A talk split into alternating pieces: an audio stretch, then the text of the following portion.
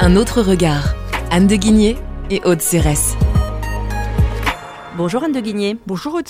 Dans votre chronique Un autre regard, vous nous parlez aujourd'hui d'écologie. Oui Aude, donc l'écologie c'est un sujet évidemment crucial, mais ce qui m'a frappé c'est la manière dont ce sujet est abordé en France. La semaine dernière, tout le petit monde écologiste s'est ainsi beaucoup ému de la dissolution du collectif Les Soulèvements de la Terre. Vous savez, ce mouvement de lutte qui avait notamment organisé, en parfaite négation de l'état de droit, les manifestations contre les méga-bassines de Sainte-Soline. A contrario, quasiment personne n'a commenté le fait que les 27 ministres européens de l'énergie n'ont malheureusement pas réussi à s'accorder sur la réforme du marché européen de l'électricité. Alors c'est une réforme très complexe, mais aux objectifs ambitieux. Donc le but de cette réforme, c'est de sécuriser, idéalement dès l'hiver prochain, les consommateurs les consommateurs d'énergie, mais aussi d'orienter les investisseurs vers les énergies décarbonées. Et pourquoi ce sujet vous semble-t-il si important, Anne? C'est derrière la complexité financière des débats, on ne va pas rentrer aujourd'hui dans, dans, ces débats, mais donc derrière cette complexité, l'objectif, en fait, tout simplement du texte en préparation, c'est de tenter d'assurer l'abondance énergétique en Europe pour les prochaines années. Et en fait, cette idée d'abondance énergétique, à mon sens, c'est vraiment le sujet central de la transition écologique. C'est un enjeu colossal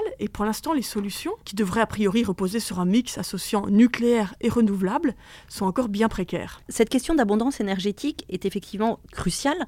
Pour quelle raison? En fait, c'est sans doute Jean-Marc Jancovici qui l'a le mieux démontré. Il existe un lien direct, nous montrent ses travaux, entre démographie, mode de vie contemporain et urbain, et abondance énergétique. Si on renonce à l'une, à l'abondance énergétique, tous nos modes de vie vont devoir être totalement bouleversés. D'où d'ailleurs la joyeuse résignation avec laquelle les décroissants envisagent cette perspective. Et ce qui m'a intéressé, c'est de voir qu'en fait, l'humanité a déjà connu un moment très proche où l'énergie a semblé manquer au tout début de l'ère industrielle, donc avant la Révolution, qui a été permise par la généralisation de l'utilisation du charbon à la fin du XVIIIe, les hommes disposaient essentiellement du bois comme principale source d'énergie, à côté de la force hydraulique, de celle du vent, et puis évidemment de la force des animaux ou même de la force humaine. À l'époque, toute l'Europe était tendue vers la production de ce charbon de bois, au point où, selon les chroniques de ce temps, les plus pauvres ne pouvaient plus certains hivers se chauffer. Dans ses économies royales, un des premiers livres d'économie, au début du XVIIe, Sully, qui était le surintendant des finances d'Henri IV, s'inquiète ainsi de la disparition programmée du bois et de l'inflation qu'elle entraîne. Il prévoit des décennies à venir où, là je cite Sully,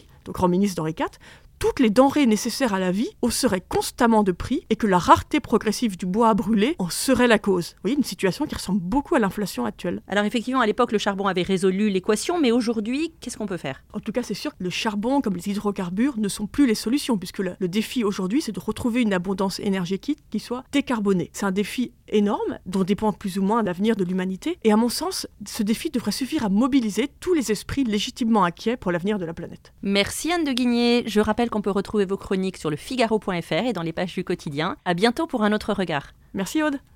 Nos ados ont vu tous les Miyazaki. Ils rêvent qu'on les emmène au Japon. Alors je vous donne rendez-vous au musée Ghibli à Tokyo, où vous serez transporté dans l'imaginaire du studio. Incroyable. Mon mari, lui, rêve de s'immerger à fond dans la culture nippone. Après un cours de dessin manga avec un artiste, je vous propose d'assister à une cérémonie du thé. Waouh Et pour une expérience unique jusqu'au soleil levant, je vous ai réservé une nuit dans un joli ryokan avec un dîner traditionnel. Oh, je nous y vois déjà. Avec Marco Vasco, ne rêvez plus, vivez votre voyage l'esprit libre. Au rendez-vous sur marcovasco.fr pour imaginer votre prochain voyage sur mesure.